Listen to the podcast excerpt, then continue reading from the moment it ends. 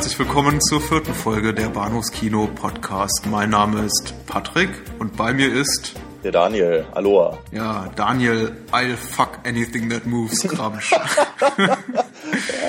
Wir reden heute über Videodrogen. ich, hab, ah, ich hatte mir das so schon, ich hatte mir das so schön überlegt und im ja. Vorfeld mir geschworen, nicht zu lachen, aber versagt. Ja, Wir reden heute über Videodrom von Blue David Velvet, Cronenberg. genau. Und Blue Velvet, richtig. Ja. Lieber Daniel, ähm, ja. viel hast du nicht gesehen diese Woche, so im Kino oder TV, hast du mir gesagt, oder? Nee, nicht wirklich. Ich hatte irgendwie ich hatte nicht so richtig die Zeit dafür. Ich muss es ganz, äh, ganz, äh, es ist schrecklich. Ich finde es auch wirklich, nein, ich, ich gucke gerne Filme und äh, äh, wenn ich aber Filme gucken muss, dann wird die Sache immer ein bisschen schwierig. Und da ich gerade an meiner Magisterarbeit ar arbeite, hm. mhm. ähm, ja, bin ich halt ein bisschen eingeschränkt und muss mich eben mit Sachen beschäftigen ähm, und darf mich nicht mit Sachen beschäftigen. Tüchtig, tüchtig. Naja, ich weiß ja nicht so genau. Ich hink ja ein bisschen hinterher. Äh, also dann hatte ich ja im Vergleich zu dir eine relativ ähm, ja großzügig gesegnete Woche in Sachen Filmvergnügen. Also im Vergleich okay. zu den Wochen zuvor habe ich tatsächlich relativ viel geschafft und ich weiß eigentlich gar nicht so genau wie. Meistens so in den Abendstunden, äh, Nachtstunden ich leide zurzeit ein bisschen an Schlaflosigkeit und nutze oh. dann so die Zeit zwischen Mitternacht und zwei Uhr morgens, um mir dann nochmal einen schönen Film anzugucken. Ja, es gibt schlechtere Sachen, die man machen kann dann. Ja, und diese Woche waren das äh, Rock'n'Roll High School. Oh, cool. Der, den von Roger Corbin produzierten, ja, Ramones-Film, sagt man immer so. Dabei sind die Ramones tatsächlich relativ wenig in dem Film zu sehen, mhm. vielleicht so 20, 25 Minuten. Ja, ja hinterlassen aber einen bleibenden Eindruck. Äh, der Film ist von Alan Arkush und äh, hat mir gut gefallen, habe ich zum ersten Mal gesehen, obwohl er schon, glaube ich, fast 30 Jahre oder mehr als 30 Jahre auf dem Buckel hat. Mhm. Ich hatte ihn damals äh, irgendwann mal im, ich, ich, glaube, Tele 5 oder sowas gesehen und was äh, Anfang der 90er. Ja. Oder so, ja. ja. Und da kannte ich, da kannte ich die Ramones gerade mal so ansatzweise äh, durch, ähm, ich glaube, durch die Titellied zu, die, zu, zu äh, Friedhof der Kuscheltiere. Mhm. Mhm. Ah, stimmt. Wieder so eine Kindheitserinnerung aufgefrischt. Stimmt, stimmt, yeah. stimmt. Ähm, ich, äh, ja, wie gesagt, fand ich gut, hat mir gut gefallen. Ich gehe gleich mal zum, zum zweiten Film, über den ich diese letzte Woche geguckt habe. Das ist der, das ist auch eine in, auch eine von Roger Corman produzierter Film namens Der Todesjäger. okay. Death Stalker, glaube ich, im Original, den ich tatsächlich schon kannte, aber lange, lange nicht gesehen habe. Das war irgendwie so ein, ein, ein, ein, ein, ein Videoklassiker, den ich mir im, zu Studien- und Zivi-Zeiten mit äh, einem sehr guten Freund von mir, der auch Daniel hieß, äh, sehr oft reingezogen habe, unter, ja, ja unter Alkoholeinfluss meistens und ähm, sehr viel Pizza. War, äh, hat mir gut gefallen, möchte ich mal sagen. Also mhm. ist äh, nüchtern betrachtet nicht wirklich so amüsant, wie ich in Erinnerung habe. Mhm. Und ich habe auch auf Englisch gesehen zum allerersten Mal und mhm. mir fehlten diese, mir fehlte diese wirklich ganz, ganz miese Synchro, die ich nicht so schön im Ohr hatte. Und ich habe ja. darauf gewartet, dass meine Lieblingssprüche kamen. Und muss sagen, die englische Version ist bei weitem nicht so lustig wie die deutsche, die so, okay. deren, deren Synchronisation so wirklich hingeranzt ist. Okay. Ähm, ein weiterer Film, den ich geguckt habe, der nicht ganz so berauschend war, war Maniac Cop. Maniac mhm. Cop. Mit das, Bruce Campbell, äh, oder? Mit Bruce Campbell, genau, von William Lustig. Mhm. Ähm, der versucht hat, an seinen großen, großen, großen 1980er Erfolg wohl Maniac anzuknüpfen, zumindest vom Titel her, mhm. hat mir nicht so gut gefallen, muss ich sagen. Also, mhm. ich weiß, der Bruce Campbell wird kultisch verehrt von einigen. Maniac Cop auch geschätzt, glaube ich, in so Genre-Kino-Fankreisen, aber mhm. mir hat es jetzt nicht so wirklich viel gegeben. Mhm. Leidlich unterhaltsam. Ja, ähm, ich habe hab nie gesehen. Du verpasst nicht viel. Okay. Verpasst nicht viel. Mhm. Ähm, Jetzt komme ich langsam so zu den äh, Perlen, die ich noch gesehen habe. Ich habe äh, die äh, Blu-ray endlich zu Ende angeguckt, die ich letzte Woche schon, vorletzte Woche schon begonnen hatte. Das ist eine eine von aus den USA von Synapse Films und heißt äh, 42nd äh, Street Forever. Ja. Äh, davon, dazu gibt's auch schon eine DVD-Reihe und jetzt auf Blu-ray haben sie ähm, diese Reihe nochmal wiederbelebt. Das ist eigentlich nur eine Ansammlung von Trailern zu ja Trash-Filmen, wirklich mhm. von äh, Schulmädchenreport zu irgendwelchen alten Mondo-Filmen, zu Black Exploitation-Filmen bis hin zu Uh, äh, Rache, Revenge-Film, Last of Us on the Left mäßig. Also es ist ja. wirklich, es, es, deckt so ziemlich jeden Sleaze ab, der in den 60er, 70er, 80er Jahren äh, jemals in den Kinos und auf Video später dann rauskam, ist mhm. eine, eine, eine, vier Stunden lange Aneinanderreihung von Trailern. Ich muss sagen, okay. ich habe zwischendurch, man, man, zeigt schon so Ermüdungserscheinungen. Also die Trailer selber, genauso wie ich auch beim Zuschauen. Deswegen habe ich insgesamt äh, drei, vier Anläufe gebraucht, um das fertig zu gucken. Also ist ja. auf jeden Fall nichts, was man sich vier Stunden am Stück angucken kann. Aber ja. insgesamt sehr unterhaltsam. Schöne Blu-ray, kann ich empfehlen. Klingt aber eher, als äh, wäre das was für Sammler, oder? Ja, auf jeden Fall. Also ähm, es macht Lust, ein paar Sachen anzugucken und ähm, macht auch, äh, hilft einem auch so ein bisschen bei der Entscheidungsfindung, ob man, ob man äh, denn diesen Sleaze Trash-Film XY, von dem man schon so viel gehört hat, wirklich auch sehen will, weil die Trailer, mhm. und das ist äh, ganz eindeutig, äh, muss ich feststellen, äh, früher sehr, sehr viel länger waren und sehr, sehr viel mehr vom Film zeigten. Also die ja. sind äh, überwiegend äh, drei bis fünf Minuten lang mhm. und geben einen sehr detaillierten Einblick teilweise in das, was einen so erwartet. Also es, okay. es ist gut zur Entscheidungsfindung. Einige Sachen, von denen ich früher so dachte, oh, muss ich unbedingt immer angucken, ja. ähm, kann ich mir jetzt sparen. Weil okay. ich glaube, ich habe schon so ein fünfminütiges Best-of gesehen. Mhm. Ähm, äh,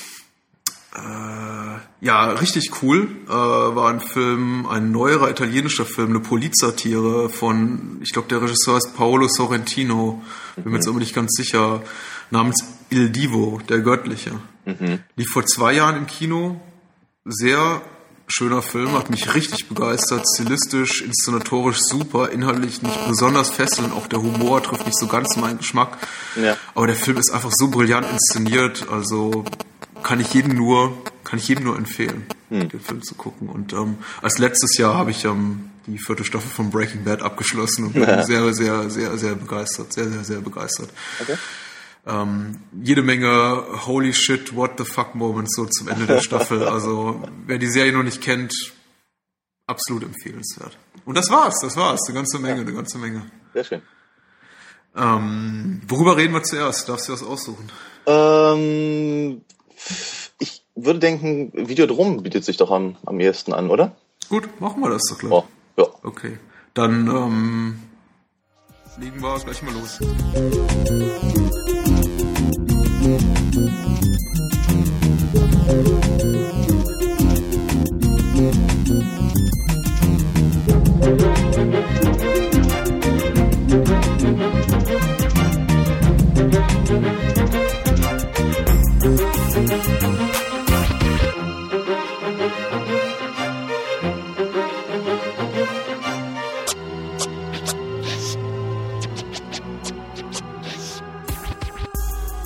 Der erste Film für heute Abend ist Videodrom.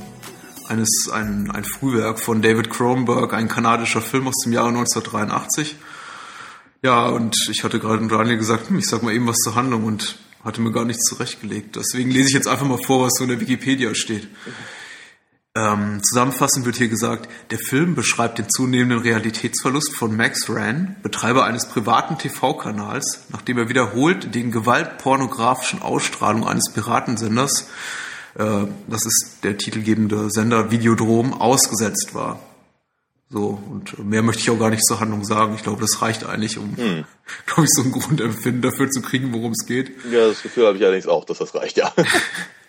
Daniel, du hast äh, lange auf den Film gewartet. Du hast oh, gesagt, ja. ähm, du hast schon irgendwie zehn Jahre überlegt äh, oder irgendwie dir immer vorgenommen, den Film zu gucken und dann ja. nie, nie, das nie getan. Aber ja. jetzt das mal nachgeholt. Wie hat es dir denn gefallen? Ähm, mir hat er prinzipiell sehr gut gefallen, tatsächlich. Ich bin, es ist, ja, ich weiß nicht so genau. Cronenberg ist ein, ist ein Regisseur, äh, ähm, von dem ich sehr viel halte, sehr schätze.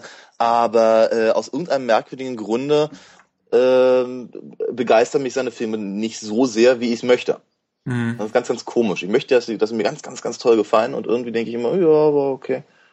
Na, mhm. Und das war im Prinzip, äh, also ich habe, also wenn ich mal kurz Revue passieren lasse, was ich von ihm gesehen habe, ja, dann, äh, also zum Beispiel, was ich, The Fly, ja, mhm. den vermutlich äh, das, der Großteil des Publikums überhaupt von ihm gesehen hat. Also wir sagen, andere Sachen sind dann vielleicht doch etwas obskurer noch. Ähm, aber da, ehrlicherweise gefällt mir der mit Vincent Price besser. Mhm. Ja, ähm, auch gerade in den Implikationen und so. Äh, The Dead Zone, was ich lange Zeit nicht wusste, was das Stefan Cronenberg ist, ist natürlich brillant, äh, alleine äh, wegen Christopher Walken. Aber ähm, ich könnte jetzt so aus dem Kopf nicht sagen, was daran passiert. Ne? Naked Lunch zum Beispiel ähm, äh, fand ich fand ich schon sehr schräg. Ich weiß allerdings vor allem noch, dass, äh, dass ich mich sehr gefreut habe, als es äh, hier in Berlin noch ähm, einen Planet Hollywood gab und ich unter einem von diesen komischen äh, Viechern äh, speisen durfte. Weil die hatten da so ein Ding an die, an die Decke äh, ge gehängt. Mehr oder weniger, das ist das Einzige, was halt äh, übrig bleibt. Ich glaube wirklich, das sagte ich neulich mal zu dir, der einzige Film von Cronenberg, der sehr eigentlich ja für, für, ihn sehr untypisch oder sehr mainstreamig ist, aber der einzige, über den ich halt wirklich viele, viele Male nachgedacht habe und der irgendwie bei mir geblieben ist, ist äh, A History of Violence. Mhm. Und ehrlicherweise mit Videodrom geht's mir jetzt relativ ähnlich. Mhm. Ähm, ich fand ihn bei weitem nicht so heftig, wie ich, wie ich annahm, ja, äh, dass ich ihn finden würde. Ähm, Wobei die, die Effekte von Rick Baker durchaus sehr schön sind. Mhm. Schön im weiteren Sinne. Sie sind sehr gut gemacht. ähm, aber sie halten sich auch durchaus ein bisschen in Grenzen. Ähm, also gegen Ende des Films geht's ziemlich ab. Ja, ja, da gibt's so ein oder zwei Sachen. Ähm, ich fand ihn natürlich, sag mal, das ist eben, was ich an Cronenberg mag. Ich finde die ähm, ja, gesellschaftskritischen Ansätze, ja, die die äh, Medienkommentare gerade in dem Film finde ich natürlich sehr, sehr interessant. Mhm. Ähm, aber ist aber auch so ein bisschen offensichtlich, oder? Ja. Ich meine, zumindest ja. für uns heutzutage, die wir ja so aufgeklärte ja, Medienwissenschaftler. Ja, aber ich, ich glaube, zu seiner Zeit, und der ist ja nur von 83, mhm. äh, war es aber auch durchaus eine äh, eine sehr interessante Sache, weil wenn du dich entsinnst, ähm, Video als als Medium hatte ja einen wirklich sehr sehr schlechten Ruf. Mhm. Ne? Mhm. Ähm, die ersten, also ich bin mir jetzt gerade nicht sicher, seit wann es Videorekorder äh, in den Haushalten äh, wirklich gab in, in großem Maße, aber ich möchte mich erinnern, dass es halt so irgendwann Anfang der 80er anfing. Mhm. Ähm, und dass auch die ersten Videotheken rauskamen, die alle ganz schöne, ganz schöne Kaschemmen waren. Und Video hatte damals wirklich den Ruf, Leute nicht nur komplett blöd zu machen, sondern eben auch abzustumpfen, was merkwürdig ist, weil ich meine, es waren genau die gleichen Filme wie im Kino. Allerdings hatten die Videotheken größtenteils Kung-Fu-Filme, Horrorfilme und Pornos. Mhm. Ja. Mein Bruder hatte, der ein paar Jahre älter ist als ich, der hatte irgendwann mal äh, sich getraut, in einen Videoladen zu gehen, als er durfte ähm, und sich alles genau angeguckt und kam dann zurück mit äh, Die Glücksritter, Eddie Murphy und Dan Aykroyd. Und wir alle, also die gesamte Familie war völlig baff, dass es so eine Filme da überhaupt gab, weil wir dachten irgendwie, das ist eigentlich eine einzelne, äh, einzige Geisterbahn da. Ähm, und ich glaube, dass genau auf so eine, auf diese Eindrücke, auf diesen, auf diesen schlechten Ruf von Video als Medium, ähm, äh, Cronenberg da natürlich auch ganz massiv eingeht. Hm, hm. Ja, ich habe das auch so empfunden. Ich habe das, äh, also meine meine Geschichte mit dem Film geht weit zurück und ich habe es eigentlich damals war das irgendwie auch so so ein Film, den ich äh, ich ich weiß gar nicht mehr, wie ich dran gekommen bin. Ich bin der Meinung, der lief auch mal irgendwann, wie so vieles damals noch ungeschnitten im Spätprogramm von RTL und es war wieder einer dieser klassischen Fälle, wo ich mich irgendwie abends weggestohlen habe oder nochmal irgendwie aus dem Bett begeben habe, als meine Eltern schon geschlafen haben und mhm. den Fernseher auch fast lautlos gestellt habe und mir diesen Film angeguckt habe, weil ich äh, irgendwo gelesen hatte, wow, äh, äh, schockierende Make-up-Effekte von den Machern von ähm, American Werewolf und mhm. ähm, das so für mich der Anreiz war und mich dabei ja. diese ganzen medischen, medienkritischen Aspekte natürlich herzlich wenig interessieren. Ja. Jetzt äh, habe ich mit einigen Abstand zum, einigem zeitlichen Abstand zum ersten Mal wieder gesehen und muss natürlich sagen, wow, ähm, ganz schön seiner Zeit voraus. Mhm. Ähm, letztendlich nicht, geht aber nicht wirklich tief genug in die Materie, ja. äh, um wirklich das große Statement zu bringen oder irgendwie und, und, und uns was zu sagen, auch glaube ich den damaligen Zuschauern nicht über äh, die Medienlandschaft. Also mhm. dafür ist er dann doch zu oberflächlich und mhm. die äh, ganze ganze Welt, in der er sich so bewegt, der Film, äh, ja eigentlich von zu cartoonesken Charakteren, sage ich mal, mhm. äh, bevölkert. Also so, so, wirklich ernst kann man das nicht nehmen. Mhm. Mhm. Also wir haben diesen diesen diesen ultrazynischen TV-Producer, Programmchef äh, Max Rand von James Woods, Woods gespielt, der ähm, noch so der normalste ist von all den Menschen, die auftauchen im Film. Wir haben diese äh, von von äh, Debbie, Debbie Blondie Harry gespielte. Ja, was macht sie eigentlich? Ist sie nur eine Medienwissenschaftlerin? Ich habe eigentlich so das Gefühl gehabt, sie ist irgendwie so eine Art Kummerkastentante im Radio. Ja, ja, ich dachte eher, das ist so die Sendung, bei der sie sich treffen. Das sei die Kummerkassentante.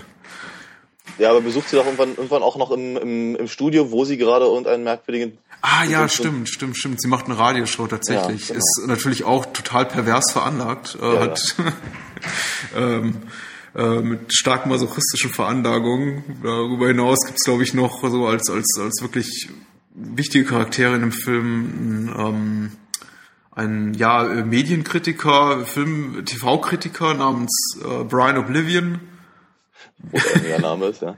Auch ein cooler Name, also, also sowieso alle Charaktere sehr cool benannt. Mhm.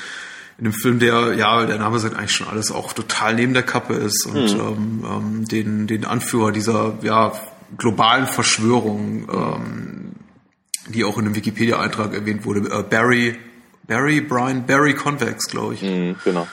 Convex, weil er sich als, als Optiker, glaube ich, auskennt.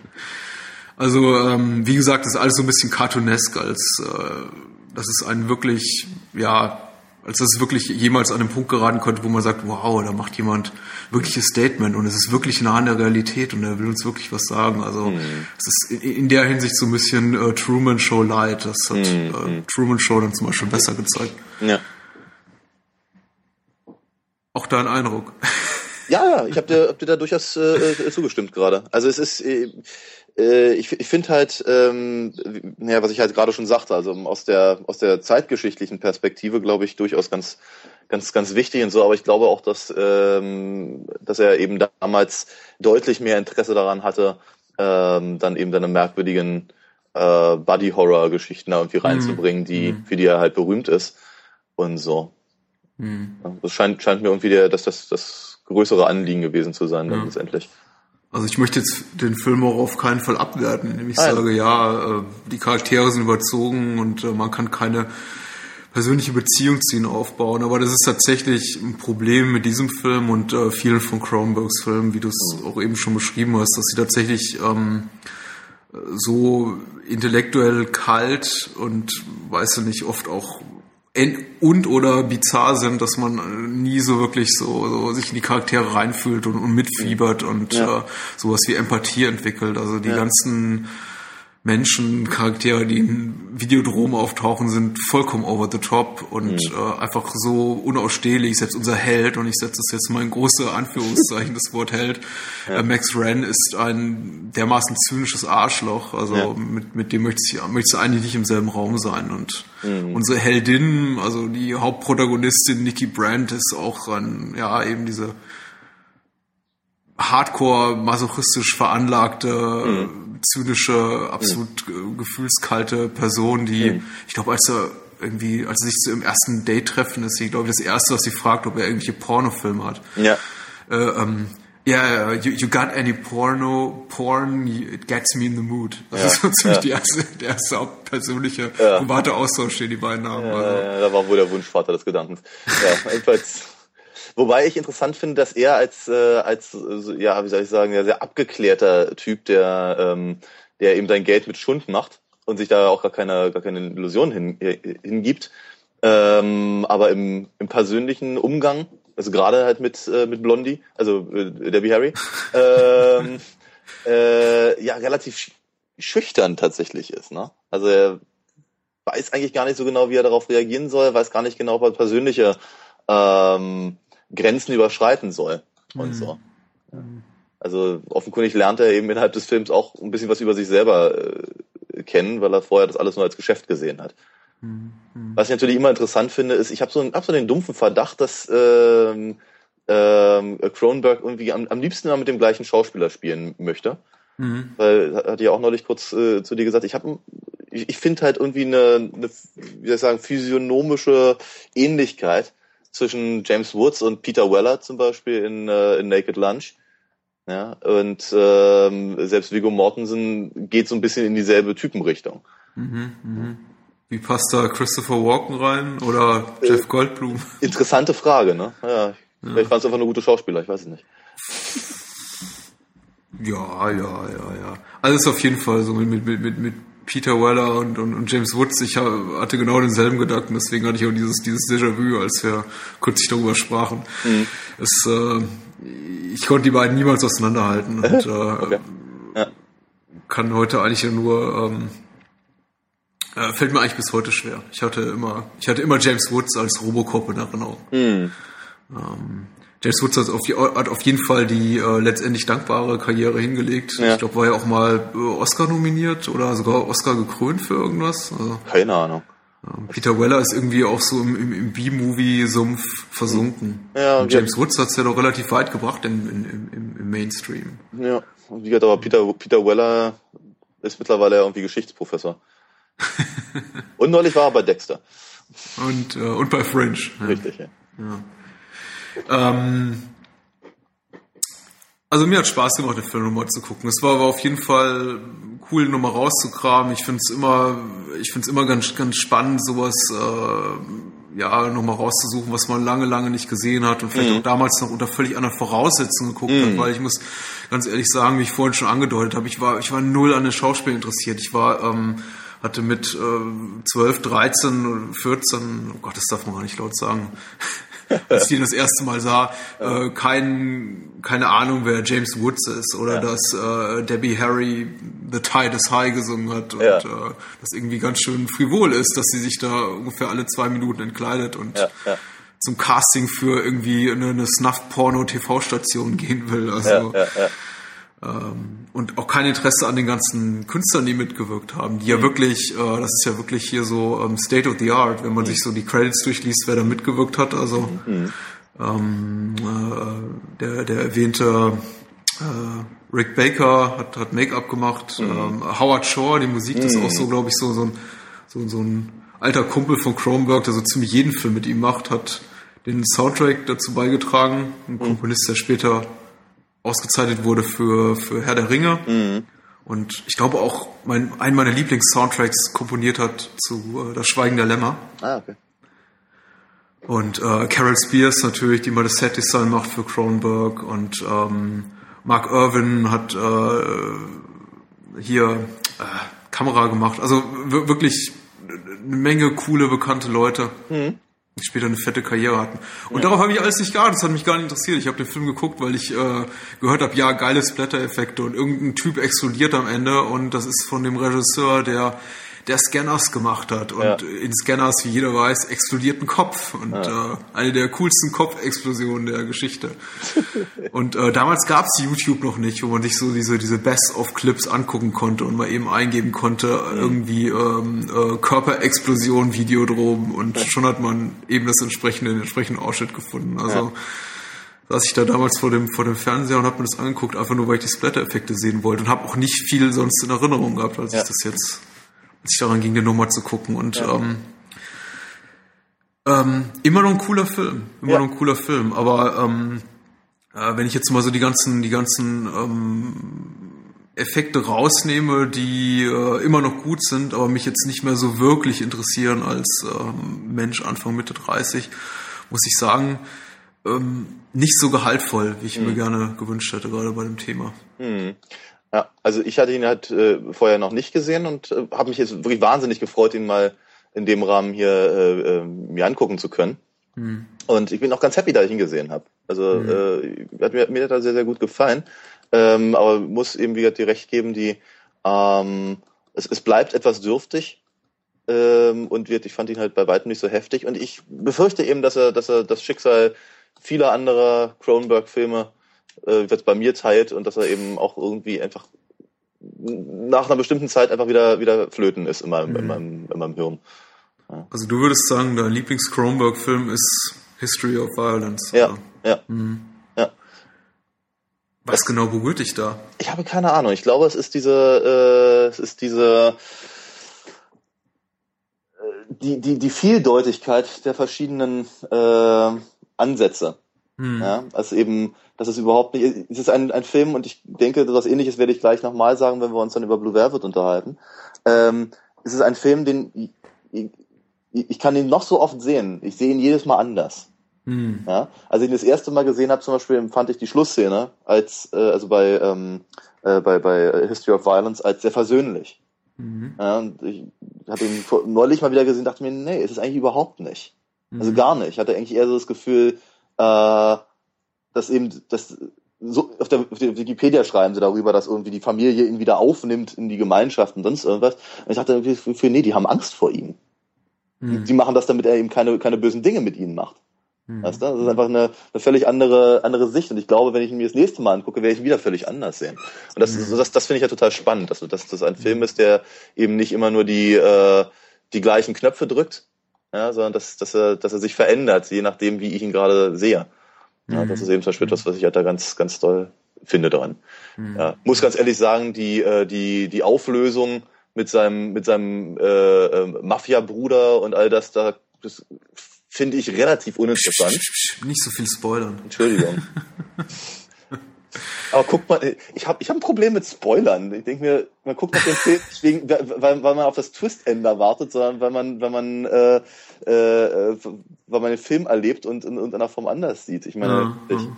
glaube, Six Sense wird kein, kein besserer oder schlechterer Film, wenn man das Ende kennt. Also. Aha, aha. Äh, das ist, ich, ich glaube, das Thema bietet nochmal äh, Stoff für eine ganz eigene Podcast. Ja. Oh ja. Ich hatte, ich hatte auch letztens in einem, ich glaube in einer Facebook-Gruppe, in einer Filmgruppe auch eine Diskussion mit jemandem darüber, weil ich einen Blogger kenne, der, der immer rumspoilert wie bescheuert und der mhm. jedes Review beginnt teilweise schon mit der letzten Szene, so von wegen, mhm. ich mochte den Film, aber am Ende XY, passiert mhm. XY und es hat mhm. mir alles versaut. Ich denke mir, oh nee, oder? Mhm. Ähm, ja, ich mag es auch nicht. Ich habe ich hab irgendwie ein Problem damit. Ich finde, man, man, man darf sich übertreiben. Ich finde, man kann zum Beispiel über The, the Sixth Sense, The ja. Sixth ja. TH Sense, äh, mittlerweile ganz gut reden, vor allem in dem Kontext unserer äh, kleinen Show hier, weil ja. man davon ausgehen kann, dass äh, neun von zehn Leuten, die sich nur leidlich für uns und was wir hier so zu reden haben, interessieren, auch The Sixth Sense gesehen haben. Ja. Ähm, aber äh, ich habe zum Beispiel letztens, und ich höre immer gerne hier, wir sind hier in Berlin und ich höre gerne Radio 1, eine, eine, Werbung gesehen für die Lesung ähm, für eine Lesung von Jules Jim. Mhm. Also den, den Roman, auf dem das basiert, dessen Autor ich jetzt äh, mir gar nicht einfällt. Aber es ist einer meiner absoluten Lieblingsfilme. Und ich finde, da sollte man das Ende nicht unbedingt verraten, weil es vielleicht noch doch den einen oder anderen überraschen mag. Und ja, natürlich, es ist eine tragische Liebesgeschichte und die gehen oft tragisch aus. Also das ist, der Film ist durchzogen von Tragik oder einer Melancholie. Also der Film, der Roman mutmaßlich auch. Aber der, der, der, die Radiowerbung lautete dann äh, folgendermaßen, Oh Gott, nee, jetzt muss ich es selber spoilern. Also die Radiowerbung verriet in einem Satz das Ende des Films. Okay.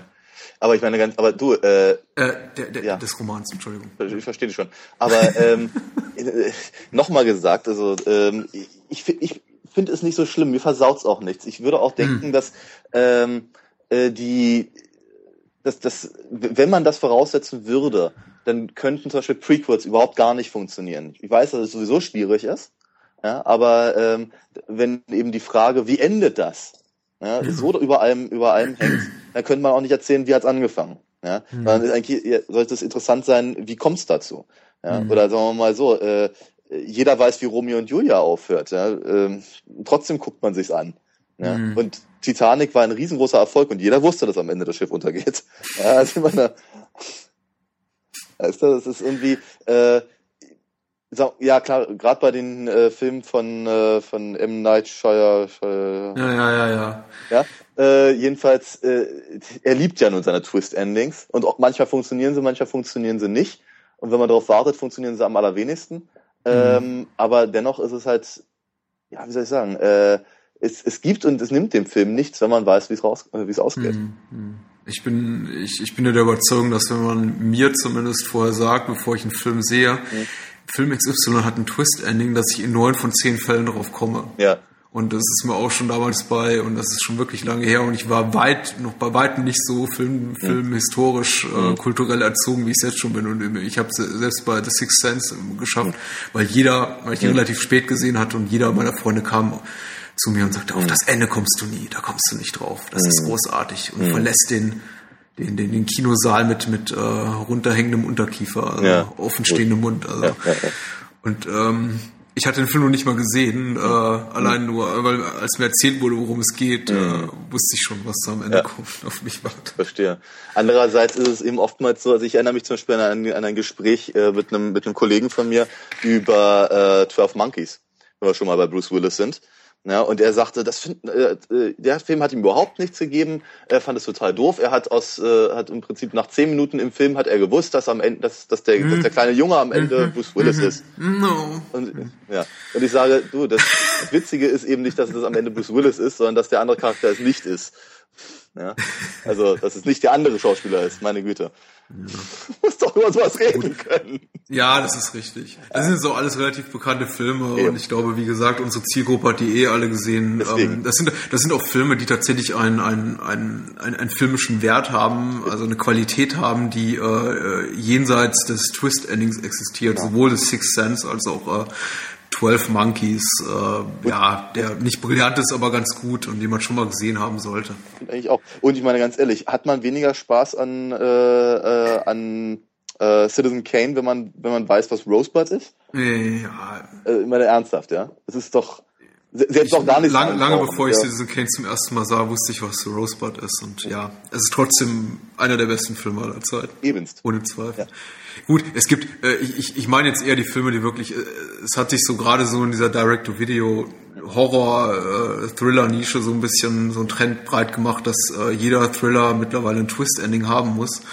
Und es gibt eben einige Filme, die wirklich au- abseits dieses Twist-Endings oder dieser, dieser, dieser Plot, äh, dieses Plotsprungs, äh, Twists gegen Ende nicht viel zu bieten haben. Und da ist es dann schon problematisch, wenn mir jemand sagt, ähm, äh, wa- was da der Twist ist. Es gibt dieses, ähm, hast du The Orphan, The Orphan gesehen? Nee. Das ist dieses Spy, dieser, dieser Thriller um das Waisenkind, was in eine Familie kommt und ähm, auch so, auch so ein klassisches Beispiel des, des äh, Kinderhorrors mit gruselig, gruselig guckenden Kindern, Ja.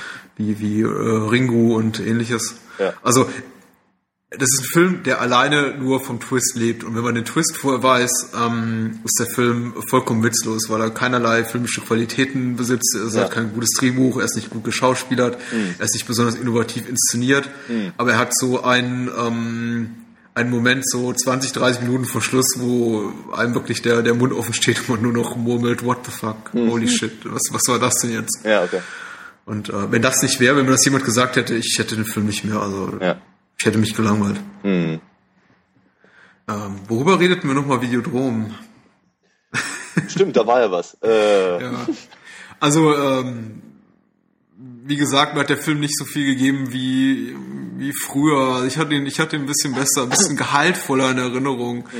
Ähm, er ist nicht einer meiner Lieblings-Cronenbergs. Ich finde ihn, finde ihn sehr unterhaltsam. Er ist mit 89 oder 88 Minuten auch sehr kurz, knackig, er verliert keine Zeit.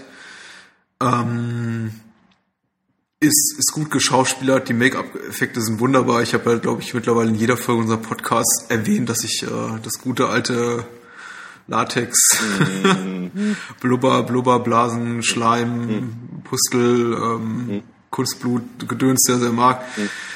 Äh, nicht mehr so sehr wie früher, aber immer noch. Und ähm, ja, hat mir gut gefallen. Ja. Und ähm, hat ein tolles Ende. Endet auf jeden Fall mit einem äh, Knalleffekt und äh, wird niemals mein Lieblings-Cronenberg sein, aber ist, ist ein guter Film. ja. Ist ein guter Film. ja. Das unterschreibe ich so. Ja, ähm, Dead Zone, Dead Zone. Ich glaube, ich glaube Dead Zone oder oder oder oder äh, die Fliege, die das ist die Fliege Remake. Ich glaube, einer einer von den beiden wäre mein Lieblings Cronenberg Film, müsste ich dann einen nennen. Mhm. Und ähm, Ja. Und ich, ich glaube, ich hatte schon mal gefragt, Hallo? ja, ich bin noch da. Okay. Gesundheit? Danke. Was geht gerade bei dir ab? Autorennen im Hintergrund. Ich habe nur das Fenster auf. So. Ja. Ähm, das gehört? Das bleibt drin. Ja. Ähm, dem, dem, was wollte ich gerade fragen? Ach, das hat mich rausgebracht, verdammt. Äh, Äh, genau, ich wollte wissen, ob du Nightbreed gesehen hast. ich habe ich hab Nightbreed nicht gesehen. Nein. Nein, weil da ist Cronenberg ja als Schauspieler mit dabei. Der im, dem im Prinzip mehr oder weniger. Nein, nein, ich weiß, ich, ich, ich kannte den, jetzt fällt mir wieder ein, oh, du hattest es letztes schon angedeutet, ich kenne einfach den englischen Titel nicht, der heißt in Deutsch vollkommen anders, der heißt äh, Kabal, die Brut der Nacht. Ach du Scheiße. Okay. Ja, ja, und ich habe den tatsächlich gesehen, ja. ja. Ich glaube, der heißt, ja, ähm, kann das sein, dass es so eine Clive Barker-Verfilmung ist? Mhm. Ja. Ja, ja, ja. Kabal, die Brut der Nacht. Okay. Ja, der, an den deutschen Titel erinnere ich mich, den habe ich auch gesehen. Ja, passiert ihm genau das Gleiche, was er sonst immer seinen Schauspielern da antut. Und ähm, ja, ich fand es allerdings ganz witzig, ihn mal da als, als, äh, als Schauspieler zu sehen. Ich muss allerdings auch ganz ehrlich sagen, ich habe mir nur angeguckt wegen der, der, der Filmmusik von Danny Erfman. Aha. Und äh, die sehr gut ist. Und was ich halt sehr, sehr witzig finde, ist, dass, äh, dass er irgendeinem anderen Sänger äh, erlaubt hat, ein, ein Oingo Boingo-Lied äh, zu intonieren äh, in der Country-Version, was total hm. schräg ist. Ne, das ist wirklich ein ganz, ganz merkwürdiges Ding. Ja. Oh, ich glaube, ich muss mir nochmal angucken. Das ist lange, lange, lange her. Ich weiß nicht, was wirklich muss, aber viel Spaß. Nee, nicht? Okay. Also das Poster ist auf jeden Fall der Hammer. Also so ja. eines der, der Poster, ich gucke es mir gerade bei der, Wiki, der, Wikipedia an, ja. wo ich sage, also ich meine, wenn das, wenn das, äh, wenn der Film nur halb so gut ist wie das Poster, dann mhm. äh, gute Nacht. Im, im, im, im besten Sinne. Also ja. das ist eine ganze Menge Dämonen. Wobei, ähm, äh, der Todesjäger hat auch ein gutes Poster und ja. Okay. Ähm, bietet nicht die Hälfte von dem, was das Poster verspricht. Ja, so, so, so, so ein letzter abschließender Gedanke, also meinerseits, ich weiß nicht, ob du noch viel zu sagen hast, zu, zu Videodrom war, ähm, was mir auch gerade erst so kam, war, ich, ich, ich musste daran denken, weil ich glaube, ich jetzt schon ein, zwei Mal ein bisschen angedeutet habe, dass ich für ich Videodrom so ein bisschen für, für einen Film der verschenkten Möglichkeiten halte. Ich muss, musste, musste gerade dran denken oder mir vorstellen, was Regisseur wie, wie, wie Gaspar Noé oder Lars von Trier aus so einem Stoff hätte machen können. Also ja. man hätte eigentlich fast noch weitergehen können. Mhm. Das, was ich irgendwie früher mit 13, 14 Jahren als extrem und äh, schockierend empfand, ist mhm. heute relativ mhm. nett. Mhm. Wenn man jetzt sowas mit, mit, mit Filmen vergleicht wie, äh, wie äh, Enter the Void oder, mhm. oder äh, selbst, selbst Haneke-Film wie weiß ich nicht, Funny Games. Mm, es, mm. Es, ist, es ist relativ harmlos fast schon. Mm. ich meine, klar, so Effekte sind schon ganz schön eklig und ähm, es ist ein bisschen, äh, bisschen bizarr, irgendwie Debbie Harry als ja, äh, per, perverse Radiotante zu sehen, aber hätte, hätte ruhig für mich meinen Geschmack noch ein bisschen weitergehen können. Ja, durchaus. Gut, ähm, Gehen wir zu Blue Velvet. Ja, gerne. Okay, nach einer kurzen Pause geht's weiter. Bis ja. gleich. Jo.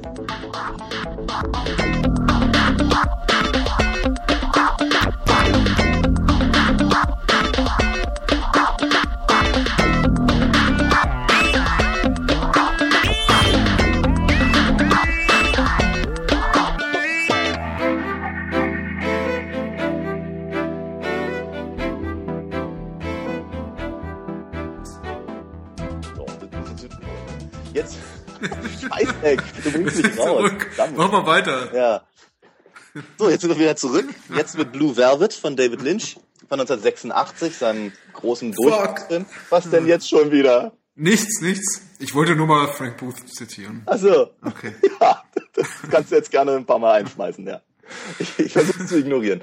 Also, ähm, ja, die Geschichte ist ähm, ein vordergründig ein Mystery-Thriller äh, ein junger Mann, Jeffrey Beaumont, gespielt von Kyle McLaughlin, ähm, entdeckt ein abgeschnittenes Ohr und äh, wird durch diesen, durch diesen Fund äh, sukzessive in eine, eine sehr dunkle, perverse Welt gezogen, ähm, in der ja, äh, Leute am Rande der, der Gesellschaft kennenlernt, eine, äh, eine masochistische Sängerin, die äh, von äh, Isabella Rossellini gespielt, äh, von äh, Dennis Hopper bedroht wird. Und äh, ja, es ist, äh, es ist gar nicht so einfach, den Film wirklich in, in wenigen Worten zusammenzufassen, weil David Lynch da sehr viel reingepackt hat, was ihn mhm. in späteren, in späteren Filmen halt wieder beschäftigt hat, ganz massiv natürlich in, äh, in Twin Peaks auch. Ähm, ich würde denken, es geht vor allem halt um die Gegenüberstellung oder vielmehr die äh, das, das, was unter der heilen Welt lauern könnte. Ja? Mhm. Und äh, das ist eben logischerweise auch sehr ähm, symbolisch, eben nicht nur für die für die ähm, quietschbunte 50er Jahre Optik einer, einer, einer Vorstadt in Amerika und dagegen dann eben die industrielle, dreckige, dunkle äh, Nachtwelt, sondern eben natürlich auch was, was äh, gerade sexuelle ähm, äh, Gefühle und all das halt angeht. Mhm. Ja. Und das sind halt also Themen, die er, die er in dem Film äh, behandelt. Und äh, Jeffrey ähm, versucht halt rauszufinden, was eben, was es eben mit dieser Sängerin auf sich hat. Und wird letztendlich dann zur Zielscheibe von Frank, also von Dennis Hopper gespielt, in einer seiner vermutlich besten, größten Rollen überhaupt. Mhm. Ähm, eine Rolle, die ja auch seine, seine Karriere wieder an, entfacht hat, nachdem er lange Zeit weg vom Fenster war.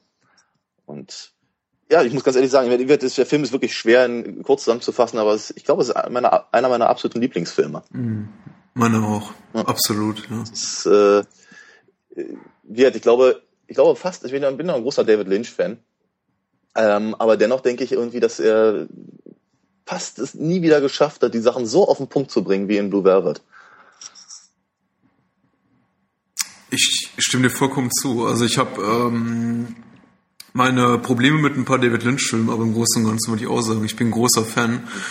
Wobei Blue Velvet mit Abstand, Abstand, Abstand, mit sehr großem Abstand mein äh, Lieblingsfilm ist von David Lynch, was nicht seine anderen Leistungen schmälern soll. Ich meine, er hat super Filme gemacht. Ich bin sogar ein großer großer äh, Verteidiger von von Dune, der Wüstenplanet. Oh ja. und, äh, ich mag den Film uns auch noch sehr, sehr gerne. Ich, ich meine, wer, wer liebt nicht ähm, Eraserhead oder der Elefantenmensch ja. oder Holland Drive natürlich. Ja. Ähm, ja. Äh, ich glaube, der einzige Film, mit dem, äh, mit dem ich wirklich das Problem habe von ihm, ist Inland Empire. Ja, geht mir absolut genauso. Geht mir genauso. Ich, ich, sau, ich sauge wirklich jede einzelne Minute auf, die dieser Mensch macht, aber bei dem Film habe ich gesagt, der war eine Stunde zu lang. Hm. Zum Beispiel. Das ist richtig, das ist richtig. Also ein unheimlich gehaltvoller Film, wo ich, ähm, was irgendwie auch so ein ganz äh, schönes Gegenstück ähm, jetzt bietet, so im, im, im Gespräch darüber zu mhm. Videodrom, wo ich ja. eigentlich immer denke, ich, da hätte ich mir ein bisschen mehr ja, Gehalt, ein bisschen mehr Nährwert gewünscht, so dass das alles ein bisschen die, mehr, mehr in die Tiefe geht. Ich finde Blue Velvet ist ein unglaublich tiefer Film, oh, da ja. steckt unglaublich viel drin. Da da, da, da, schwingt so viel mit und es ist wirklich ein Film, der ungleich zu Videodrom, den man ähm, 10, 15 Mal gucken kann und ich habe ihn ja. mit Sicherheit 10, 12 Mal gesehen. Ja, ähm, mindestens, ähm, und, ja. Und, und, und, man immer noch etwas Neues entdecken kann, das der unheimlich viel, viel bietet. Genau das, was ich gerade sagte äh, zu History of Violence, ist eben auch ein, ein Film, Blue Velvet ist eben auch einer von diesen Filmen, die ich jedes Mal neu, neu gucke. Mhm. Ja, gestern zum Beispiel hatte ich mir gerade wieder an, angesehen äh, in der Vorbereitung und stellte fest, verdammt, das ist ein Hitchcock-Film. Die, die ersten 20 Minuten oder 30 Minuten, ist das, das ist ein Hitchcock-Film. Das macht nicht, das macht nicht nur die Musik von äh, Angelo Badalamenti, sondern ähm, ich habe so das Gefühl, dass er, dass David Lynch eben in Blue Velvet viel von den Sachen gemacht hat, die Hitchcock äh, nicht machen durfte. Ja? Mhm. Durch den durch den ominösen Production Code zum Beispiel. Ja? Das ist sowas wie äh, das, was mir auch sehr spät erst aufgefallen ist, äh, dass es eben in ähm, in Vertigo um Nekrophilie geht. Ja, das ist, war mir war mir nicht bewusst, als ich ihn das erste Mal gesehen habe. Dachte mir, hey, ja, großartiger Thriller. Ja, äh, aber das ist, ja, das ist äh, relativ offensichtlich, wenn man es irgendwann weiß. Ja, äh, genauso wie halt Voyeurismus in äh, das Fenster zum Hof. Ne? Und äh, und Lynch macht eben in Blue Velvet zieht er im Prinzip ein sehr ähnliches, äh, einen sehr ähnlichen Thriller halt auf und äh, verbindet ihn dann eben natürlich auch mit Voyeurismus, wenn sich eben Jeffrey im, im Schrank äh, von der Sängerin Dorothy äh, versteckt, um sie zu beobachten und eben etwas sieht, was er vielleicht so nicht unbedingt hätte sehen wollen. Aber irgendwas weckt es halt in ihm. Ja? Und äh, wird er wirklich sehr, sehr physisch da äh, verstrickt, etwas, was Jimmy Stewart so nie passiert ist.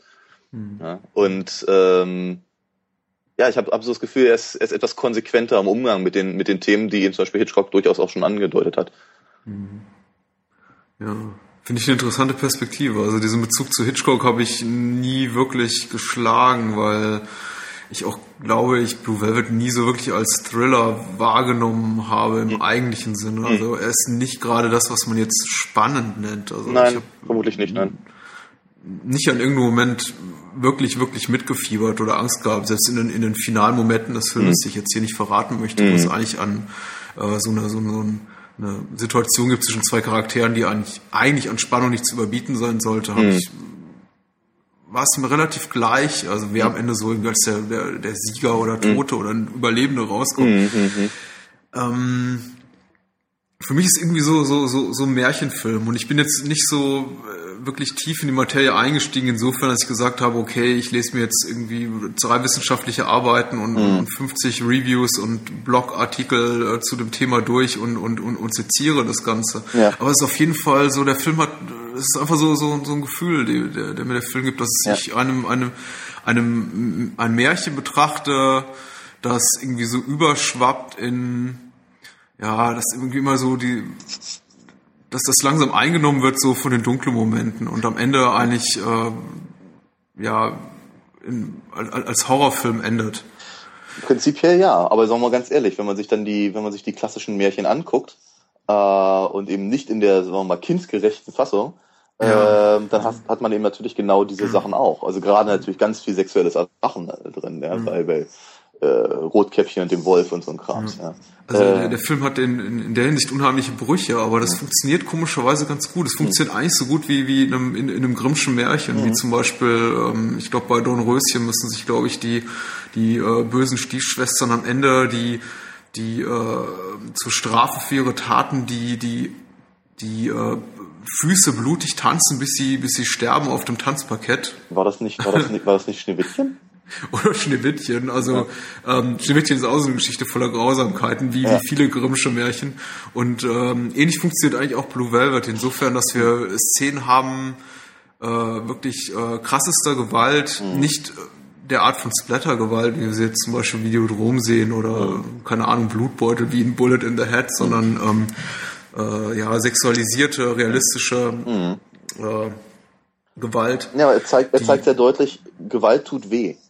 Ja, auf jeden Fall. Und das ist eben etwas, was, was, bei, was bei John Woo irgendwie zum Beispiel, wenn du es gerade erwähnst, nicht so wirklich rüberkommt. Nicht jedes mhm. Mal jedenfalls.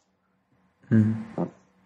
Und äh, ja, diese, diese, diese unheimlich düsteren, äh, ja, gewaltgeladenen Szenen, selbst wenn keine Gewalt auf dem Bildschirm zu sehen ist, wenn nicht gerade irgendwie jemand äh, geohrfeigt wird und mhm. äh, getreten wird und äh, beleidigt wird mit Worten und mit, mit, mhm. mit den Händen, äh, selbst, selbst dann ist so, ja, das, das, ist, ist, ist, herrscht so eine, so eine gewalttätig aufgeladene Stimmung mhm. einfach durch die durch die Charaktere, die oh ja. diesen Film äh, besetzen. Da also, Frank Booth und seine Gang und das ist alles unheimlich sind unheimlich bedrohliche oh ja. Menschen. Also auch, auch, ich glaube meine meine Lieblingsfigur ist der ist, ist, ist Ben. Ja, Dean Stockwell. Ja. Einer, äh, ich muss ganz ehrlich sagen, ich mag Dean Stockwell sehr gerne, aber wenn ich wenn ich dran denken muss, äh, äh, wo er mitgespielt hat, dann fällt mir nur Dune ein. Mhm. Äh, Blue Velvet und Quantum Leap, die Fernsehserie hier, ja. die Vergangenheit. Äh, ja ich weiß ehrlicherweise nicht genau, wo er sonst so mitgespielt hat, aber ich mag mhm. ihn wahnsinnig gerne, ich sehe ihn gerne. Paris, Texas. Ah ja, okay. Mhm. Ähm, aber wie hat die, Figur zum Beispiel sehr, sehr in sich ruhend, sehr, äh, also sehr, sehr, sehr überschminkt, ja, wirkt mhm. halt sehr, sehr feminin und mhm. äh, immer mit verschränkten Armen und er steht halt irgendwie so im Raum und bewegt sich halt sehr, sehr weich, aber er strahlt eine, eine unglaubliche Bedrohung aus. Ja, mhm. den, den möchte man nicht nachts irgendwie in der dunklen Straße irgendwie äh, treffen. Ja. Mhm. Und hattest, äh, hattest du die Szene mit Ben, der äh, dem dem Sänger, der von Dean Stockwell gespielt wird, nicht auch länger in Erinnerung oder ja. dass er noch eine tragende Rolle spielt? Also jetzt beim gestrigen ja. Betrachten, ich habe mir den auch gestern angeguckt, dachte ich, ach, äh, besonders viel ist von ihm eigentlich nicht im Film zu sehen, aber was Nein. zu sehen ist, hinterlässt eben bleibenden ja. Eindruck. Ja, ich glaube, das ist genau der Punkt, ja. Hm. Also meine The Candy Color Clown, they call the Sandman, das ist einfach hm. brillant, ja. Wie er, überhaupt wie, wie, wie, wie Lynch es schafft, eben diese, diese, äh, diese alten Schlager, ja, von äh, ähm, hier Roy Orbison und von, hm. wie hieß er noch gleich, äh, hm. Bobby Winton. Bobby Winton, ja. Genau. Äh, völlig neu aufzuladen, ja dass eben auf einmal, also dieses, dieser, dieser in Dreams, ja, dieser Schmachtfetzen im Prinzip, auf einmal eben ebenfalls so eine ganz merkwürdige Bedrohung bekommt, ja. Das ist wirklich, mhm. ah, da, da, da schaudert's mich, wenn ich drüber nachdenke. Das ist wirklich, das war so brillant. Ja. Roy Orbison war wohl gar nicht so richtig happy, als, als er hörte, dass, der, dass sein Lied in dem Film drin ist. Fand er nicht gut. Erst als, äh, als eben die, die Kritiken äh, sich überschlugen und der Film halt ein großer Erfolg wurde und dadurch seine eigene Karriere ange angekurbelt wurde, hat er seine Meinung mhm. geändert. Hat dann tatsächlich nochmal ein Video aufgenommen, wo dann Szenen aus äh, Blue Velvet zu sehen waren. Mhm.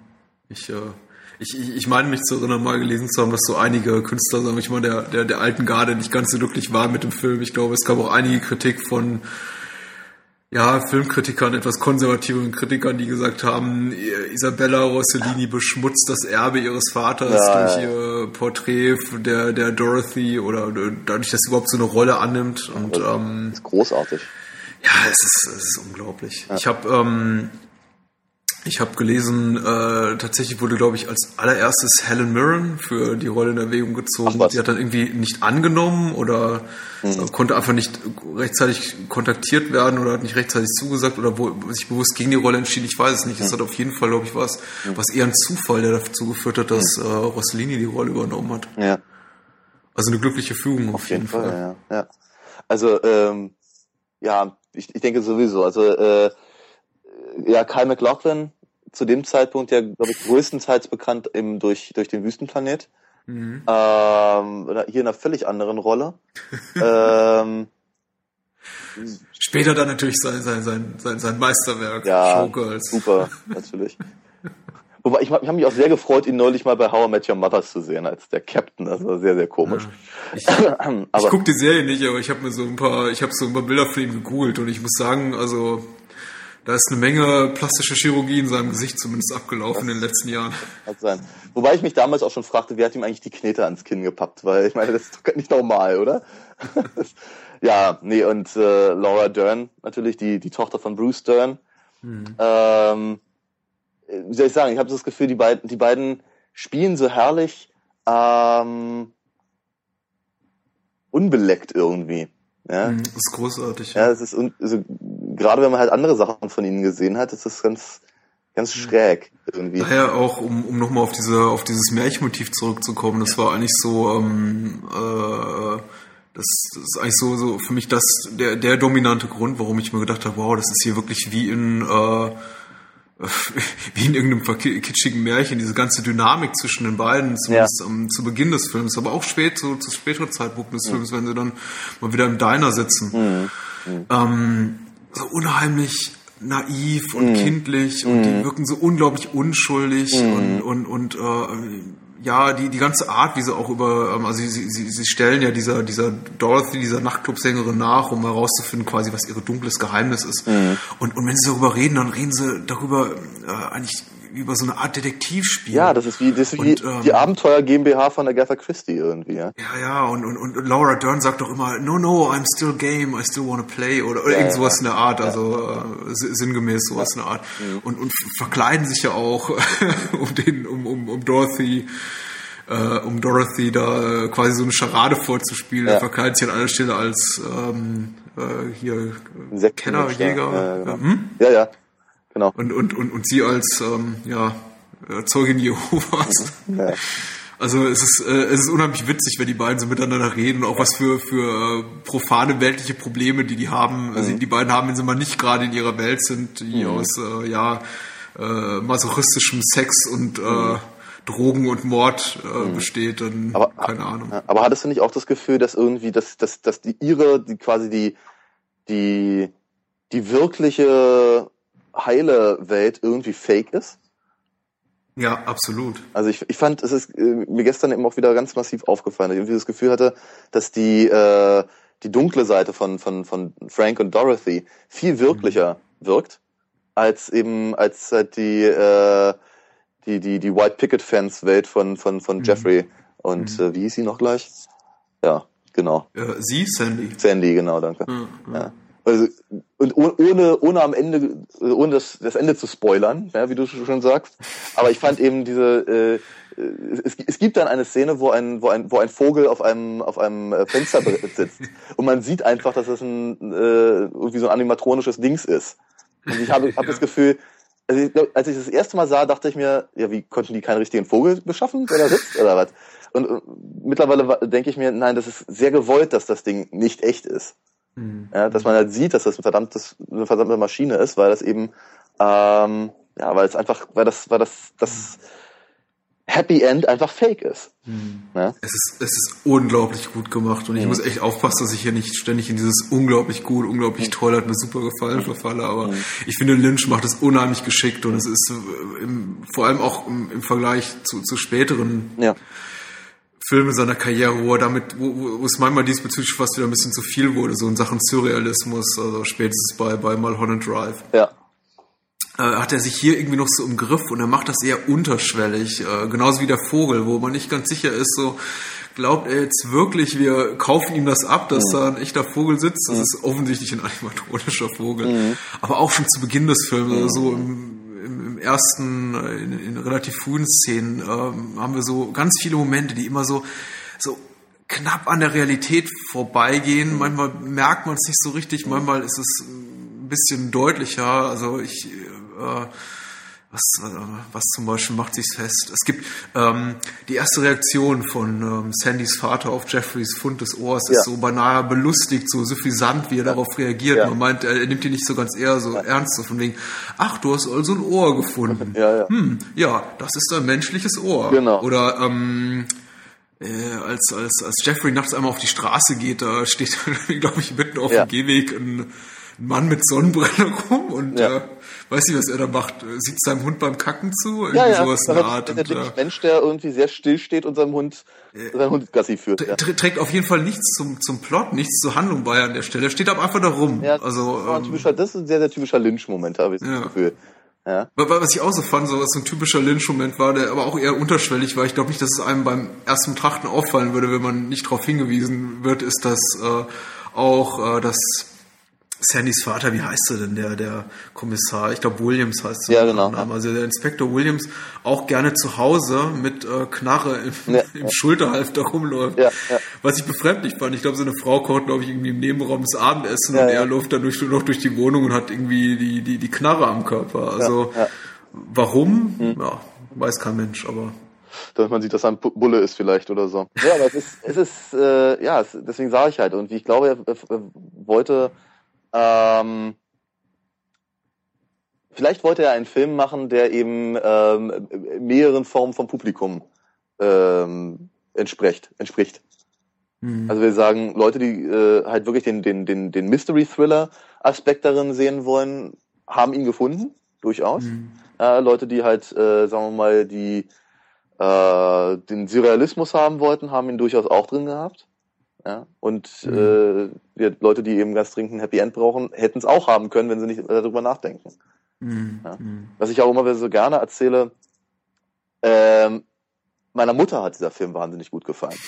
Und das wundert mich, weil ähm, ich habe, also ich erinnere mich noch sehr deutlich daran, äh, als ich, äh, als, als Twin Peaks damals im Fernsehen lief. Eine Serie, die mich ja unglaublich äh, äh, beeindruckt hat damals. Und äh, nach jeder einzelnen Folge äh, musste ich irgendwie die, meinen Eltern die gesamte Folge erzählen. In jedem, mhm. jedem Detail, weil es hat mich so, so aufgeregt und musste ganz dringend wissen, wie es weitergeht und so. Es war ganz äh, voll drin irgendwie. Und äh, irgendwann meinte mein Vater dazu, vielleicht solltest du diese Serie nicht mehr weitergucken, wenn sie dich so. ich sage, was? Nee, gerade deswegen und so. Naja, jedenfalls ähm, ähm, habe ich halt immer gedacht, naja, sagen wir mal, vielleicht ist es ein bisschen starker Tobak, Lynch. Also gerade außerhalb von der Serie und dann eben in den Filmen, das sollten sich, also, also gerade meine Mutter sollte das vielleicht nicht unbedingt gucken. Und äh, sie erzählt mir vor einem, vor einem Jahr, vor anderthalb Jahren oder sowas, ähm, ist in meinem Nacht, im Nachtprogramm drüber gestolpert und eigentlich nur hängen geblieben wegen Isabella Rossellini, die sie mag. Mhm. Ja? Und hat sich den gesamten Film angeguckt und war furchtbar begeistert. Und sie hat eben tatsächlich äh, den Film eher aus der Perspektive der ähm, der Frau gesehen, der, die halt irgendwie äh, in, in, im Prinzip in ihrem eigenen, in ihrem eigenen Leben so gefangen ist. Mhm. Ja, dass sie, dass sie, dass sie irgendwie auf irgendeine Art und Weise kann, kann sie ihre Familie nicht, nicht, äh, nicht retten und beschützen. Andererseits genießt sie ja durchaus auf irgendeine ganz komische Art und Weise, äh, was Frank mit ihr macht. Andererseits will sie da aber auch raus und sucht ja auch Hilfe und all das. Es ist ein ganz, ganz, also ich finde, also äh, und ein Kritiker hat ähm, äh, Lynch eben auch Misogynie vorgeworfen. Ja, das wollte ich dir auch noch fragen. Und denke mir, nein, überhaupt nicht. Also gar nicht, finde ich. Ich denke, er hat da, er hat da eine, eine, eine sehr, sehr interessante Figur halt äh, erschaffen, die sehr vielschichtig ist und ich glaube eben auch durchaus sehr viele ähm, verschiedene Facetten äh, beleuchtet. Mhm. Ja, die, gar, die, die wirklich nicht so auf, auf, auf ein so ein Wort irgendwie äh, äh, reduzierbar sind. Mhm. Ja. Und also für mich eigentlich der, für, für mich logischste Weg, um eigentlich beurteilen zu können, ob ein Film frauenfeindlich, sexistisch ist, ist äh, eigentlich der, dienen diese Szenen, in der gegen die Frau ja. äh, oder vielleicht auch gegen Kinder oder ja, ob irgendein Film überhaupt äh, sexistisch ist oder ja. nicht irgendwie oder, oder rassistisch ist, mhm. dient es irgendwie dem Entertainment. Ja. Sollen wir uns äh, dadurch belustigt, amüsiert fühlen, äh, ist unterhaltsam, so wie, in, so wie in Hostel, wo irgendwie Frauen an, an der Decke aufgehangen werden und ausgeblutet Mhm. Und man sie ausbluten lässt. Ich meine, sowas ist, sowas ist, äh, sowas ist durchaus frauenfeindlich, mhm. weil es einfach dem, dem, dem puren Entertainment bietet, ja. also ja. Äh, dient. Ja. Äh, während, äh, während Blue Velvet einfach äh, diese Szenen der Gewalt, die eben vor allem Frank, aber auch Jeffrey in Teilen ja. gegen äh, Dorothy ausübt, ja. äh, einfach nur verstörend sind und ja. uns ein ganz, ganz miesen Gefühl äh, mhm. hinterlassen. Also mhm. das ist, äh, das ist alles andere als frauenfeindlich, eher das Gegenteil. Ja, was ich interessant fand, ich glaube mich in, in Sinn zu können, dass David Lynch irgendwann mal äh, Frank als tragischen Charakter bezeichnet hat. Mhm. Und ähm, gestern habe ich mal versucht, darauf zu achten. Es fällt mir ein bisschen schwer, das nachzuvollziehen. Äh, mit, mit Ausnahme von ein oder zwei Szenen, äh, wenn, wenn Frank fast anfängt zu weinen. Ein, einmal, wenn, wenn äh, Dorothy eben das titelgebende Blue Velvet singt, ja, und man hat, und, und er gleichzeitig halt ein, ein Stück äh, äh, blauen Samt befingert äh, und eben fast, fast eben anfängt zu heulen. Da hat man wirklich so das Gefühl, der Mensch, der Mensch liebt diese Frau. Ja, auf seine ganz eigene, sehr merkwürdige, sehr verschrobene Art und Weise liebt mhm. er das. Und äh, hat wohl offenkundig irgendein Problem, mit dem er so nicht umgehen kann. Ist gleichzeitig aber natürlich ein völlig, völlig kranker Mensch und, und, und äh, ähm, kaputt.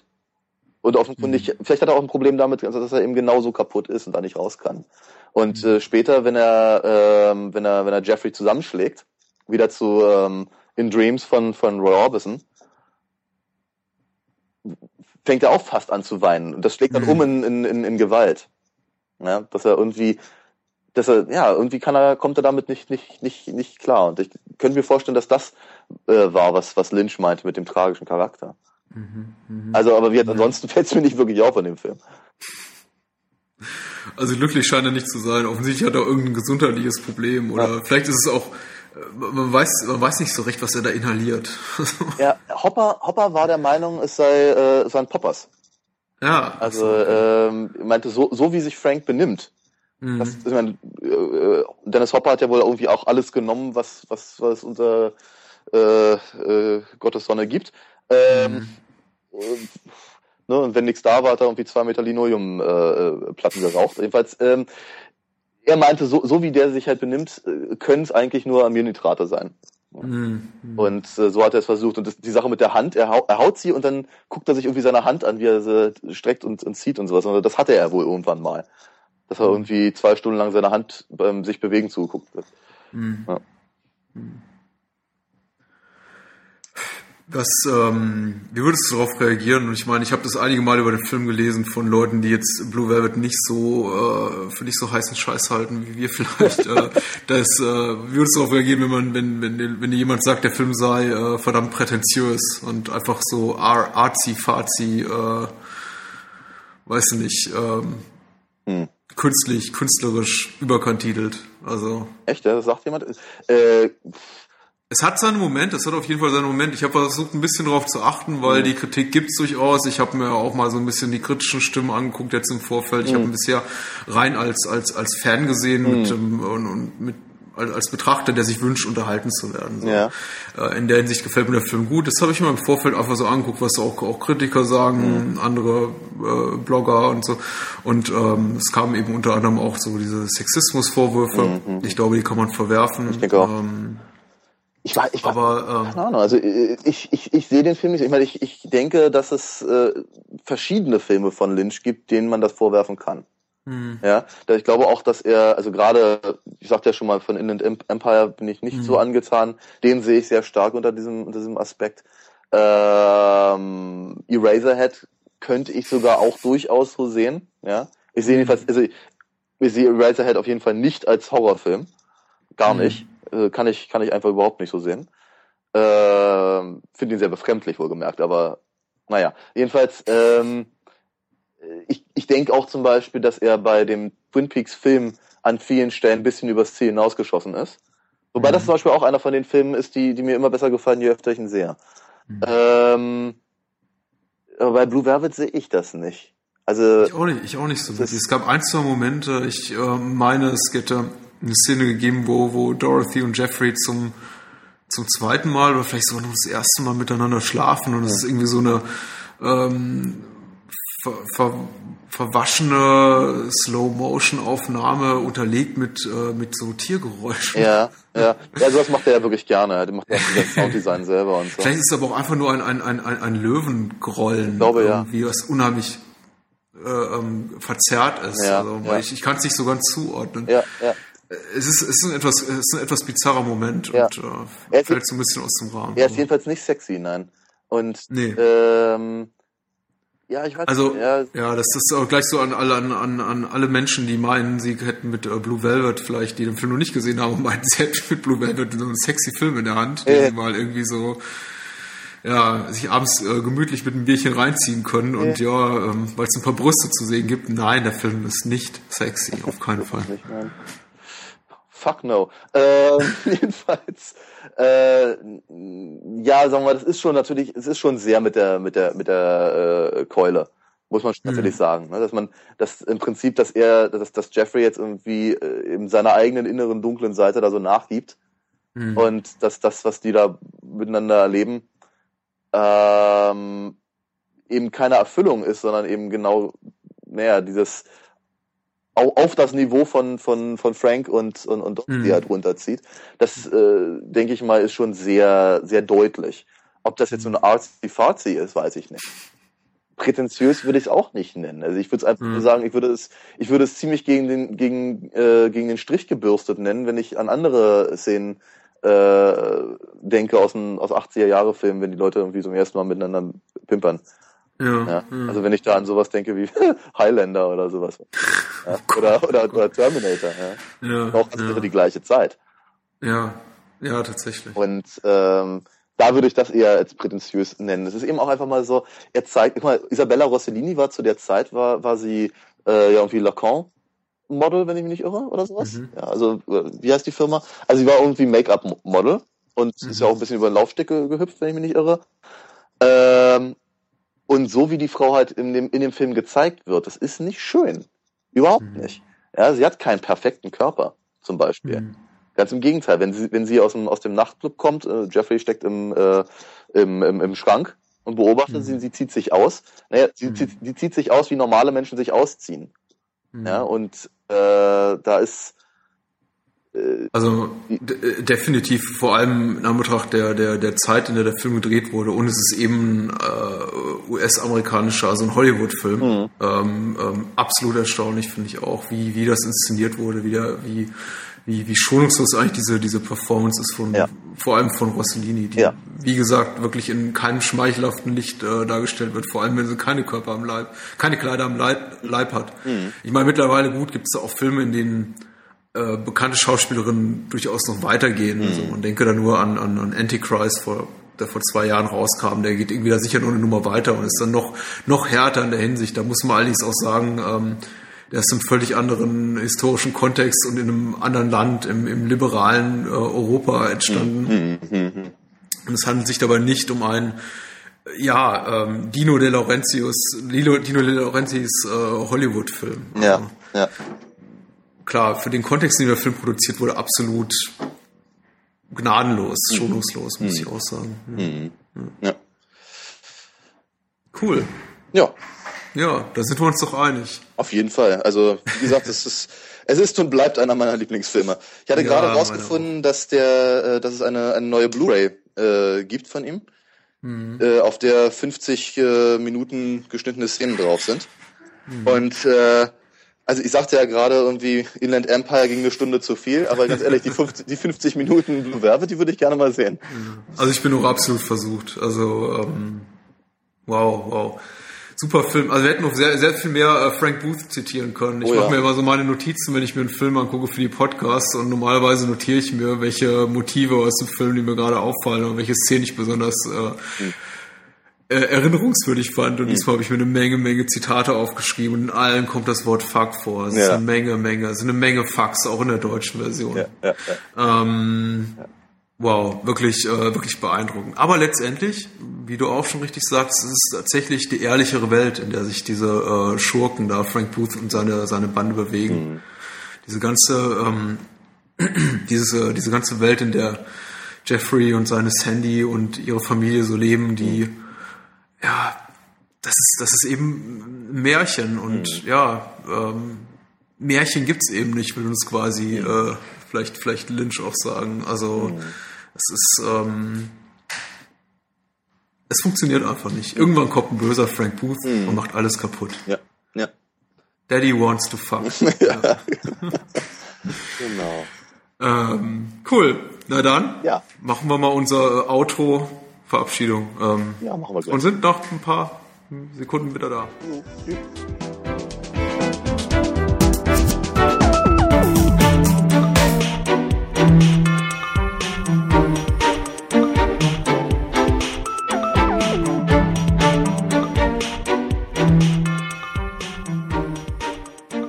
zurück, um uns zu verabschieden. Jo. Ja. Hm, wir konnten uns mit einem Häng einigem Hängen und Würgen auf äh, zwei Filme für nächste Woche einigen. Und das sind zum einen, du darfst den ersten Titel nennen, Daniel. ich freue mich schon drauf. Äh, Beneath the Valley of the Ultra Vixens. Im Deutschen besser bekannt unter dem Namen Im tiefen Tal der Superhexen von Russ Meyer. Wow, ja. wow. Wow. Ich freue mich auch. Ja, das wird scharf. Und ihr werdet euch freuen, mit welchem Film wir das Ganze paaren, nämlich mit ähm, Die Goonies von Richard Donner. ja, das ist bestimmt komisch. Ähm, jo. Wir sind uns mal wieder ganz klar über unsere Zielgruppe, wie ihr seht. Und ja, verabschiede uns für diese Woche. Nicht ohne zu sagen, besucht bahnhofskino.com für aktuelle Rezensionen, ab und zu auch mal eine News, ein paar lustige Bilder und auch unsere Facebook-Seite facebook.com slash bahnhofskino slash Zahlencode XY und welche Seite möchtest du noch ja. äh, hier erwähnen? Ja, wie, wie immer natürlich ein Hinweis auf www.adinafox.de, meine Comic-Seite, auf der ich äh, die Abenteuergeschichten meiner Meisterdieben präsentiere.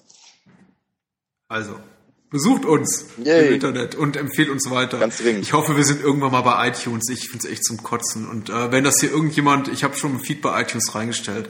Lieber iTunes-Mitarbeiter, der das hier mithört, bitte, bitte, bitte, schalt doch einfach die Podcast frei für euren verdammten iTunes-Store. Es ist so lächerlich. Also, äh, wieso dauert das wochenlang? Ja. Äh, hm. äh, wir lieben dich trotzdem, wer auch immer du bist. Okay, dann äh, nächste Woche Superhexen Goodies. Ich freue mich drauf. Ja, super. Bis dann.